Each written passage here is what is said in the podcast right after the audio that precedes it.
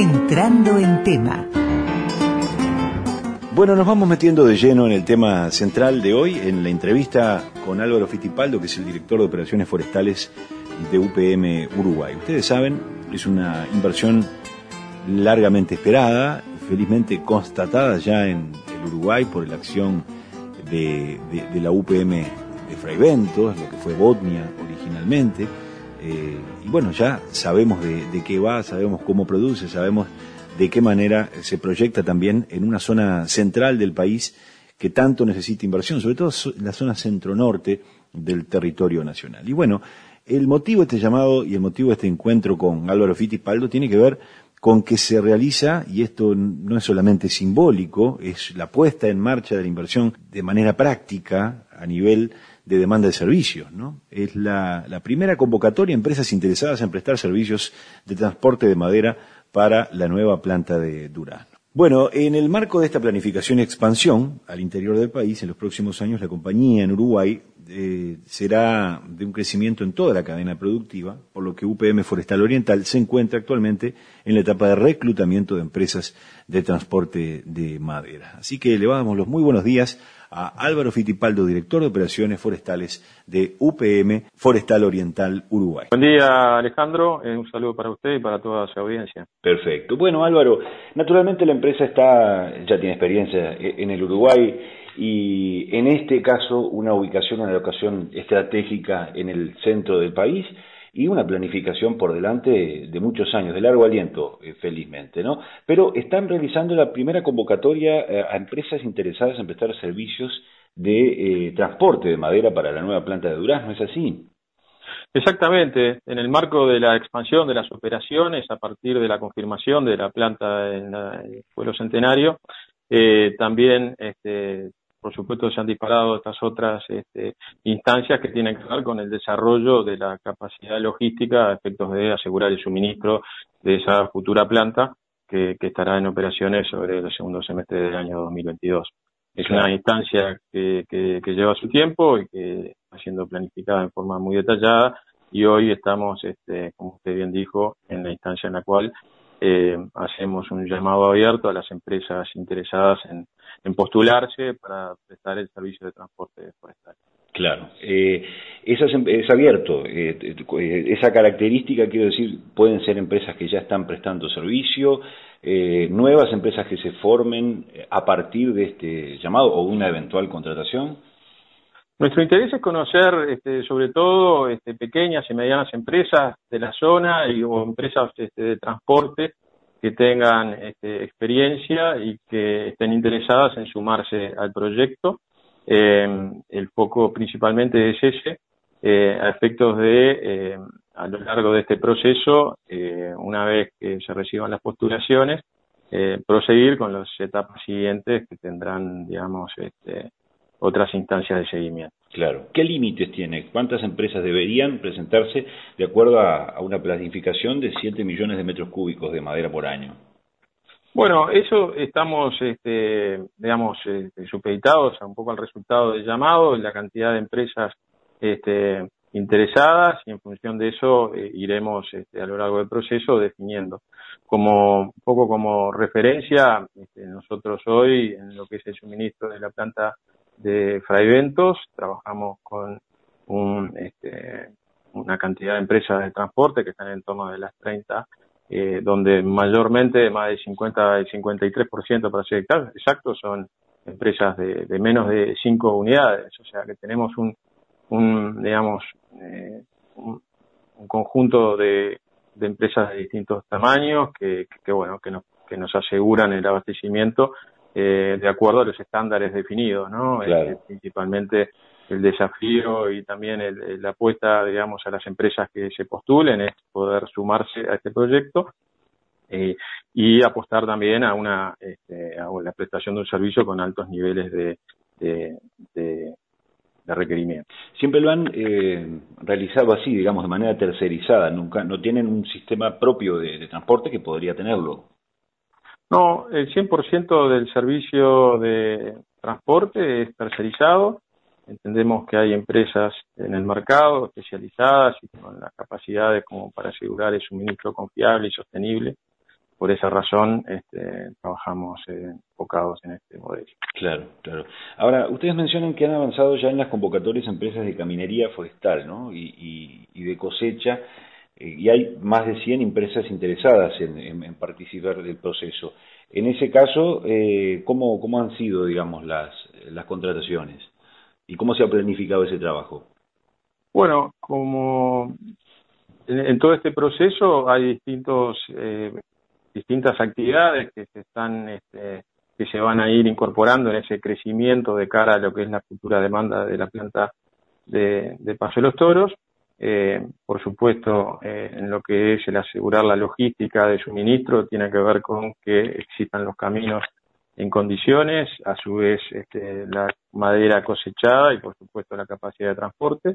En ese esquema este, se van a ir incorporando a lo largo de estos próximos meses y estos próximos años, hasta que la planta esté en funcionamiento, las capacidades para llegar en tiempo y forma a, ese momento. Claro. En cuanto a lo que es el llamado, nosotros arrancamos con un llamado que se abrió sobre el principio de este primer trimestre de este año a las empresas interesadas en caminería, en el cual ya, digamos, estamos en la etapa de evaluación de esas empresas. A continuación, avanzamos con lo que es el llamado empresas de cosecha, que se cerró el periodo de, eh, el 31 de mayo y una vez que este, completamos ese periodo comenzamos con esta etapa de eh, que ustedes estamos comentando ahora de transporte. En los próximos meses eh, llevaremos adelante con, con nuestro equipo eh, lo que es este, la preselección y luego lo que son todas las rondas posteriores que tienen que ver con este, con la selección hasta llegar al, al, conjunto final de empresas que, que bueno que una vez que comiencen las actividades van a estar sumándose a nuestro padrón de proveedores. Usted mencionaba la, importancia de ser locales, ¿no? De, la localía en este sentido. ¿Va a tener prioridad esto? Bueno, nosotros, como estaba como está explicitado en el llamado, estamos focalizados en lo que es el transporte para la planta de Paso de los Toros, donde la actividad principalmente va a estar centrada en, las áreas de Tacuarembó, Cerro Largo, Durazno. Eh, por supuesto, este, nuestro interés es que empresas este, de las zonas este, se postulen y, y, que sean este, futuras proveedoras nuestras. Por lo tanto, tendremos también en consideración esas situaciones. Claro. ¿Qué características deben tener estas empresas? Por ejemplo, ustedes señalan compromiso, digamos, con la innovación eh, y eh, la mejora continua de, los procesos, ¿no? Pero ¿qué otros requisitos? Bueno, como le decía al principio, estamos este, los requisitos fundamentalmente que sean empresas de transporte, que tengan una aprobada experiencia este, y, y, y, en, el mercado, que, sean empresas que a su vez tengan una vocación por los aspectos de seguridad y salud ocupacional. Por supuesto, este, como comentamos al principio, entendemos hay empresas de distintos tamaños, con diferentes realidades, pero principalmente nuestro equipo, que es un equipo que ha estado ya con mucha experiencia hemos, eh, en este tema, hemos venido desarrollando el suministro a las plantas de eventos desde el inicio de hace 13 años e incluso de antes este, en lo que son las actividades de exportación y por lo tanto este, iremos en esas instancias de evaluación de las empresas eh, tomando en cuenta la gestión y, la capacidad de cada una para adaptarse a lo que es este, los requerimientos que, que son necesarios para este, trabajar en el suministro de la planta. Nosotros tenemos altos estándares en materia de seguridad, salud ocupacional y lo que es la gestión y por lo tanto este, mm, apuntamos a empresas que tengan la vocación de desarrollarse y, consolidarse en ese sentido. Claro, claro. Eh, hay una salvedad que tiene que ver que eh, el, hecho de presentarse o postular no, no implica un compromiso contractual, ¿no? No, por supuesto. Este, Como en cualquier solicitud de... Exactamente, digamos, este, seguramente este, va a haber, esperamos que haya muchas empresas interesadas y bueno, después de transitar ese proceso de, evaluación que llevará unos meses, este, finalmente este, definiremos cuáles son las empresas que estarán prestando el servicio. Claro, claro. En lo que tiene que ver con, esos estándares internos de, la empresa en lo que refiere a, seguridad, calidad, eficiencia y medio ambiente, digamos, eh, ¿cuál es un poco el ABC de estas prácticas? Bueno, este, principalmente nosotros tenemos un programa de seguridad vial este, muy exigente, todas las unidades están monitoreadas por GPS, tenemos un sistema de puntos para las unidades, donde al reinicio del mes las unidades han con cierto puntaje y se van descontando en función de eventuales este, eh, no conformidades que se, que se identifiquen. Tenemos este, seguimiento en ruta, reuniones trimestrales con los choferes, semestrales con las, con las empresas, este, para repasar los aspectos de seguridad. Eh, y hacemos eh, auditorías en todo lo que tiene que ver con este, el sistema de gestión en seguridad vial, de forma de este, generar también no solo este, lo que es el, seguimiento puntual, sino también todo lo que tiene que ver con, con, la eh, actividad este, segura y responsable. Realmente la seguridad es un, es un elemento fundamental y bueno, eh, en, esos, en ese aspecto este, lo que evaluamos es la vocación de las empresas de adaptarse a esa forma de trabajo. Luego lo que tiene que ver con los estándares este, cubre todos los aspectos. Nosotros tenemos un sistema de evaluación semestral de las empresas en el cual se evalúan distintos aspectos que tienen que ver con los cumplimientos legales, seguridad vial, los cumplimientos de operaciones.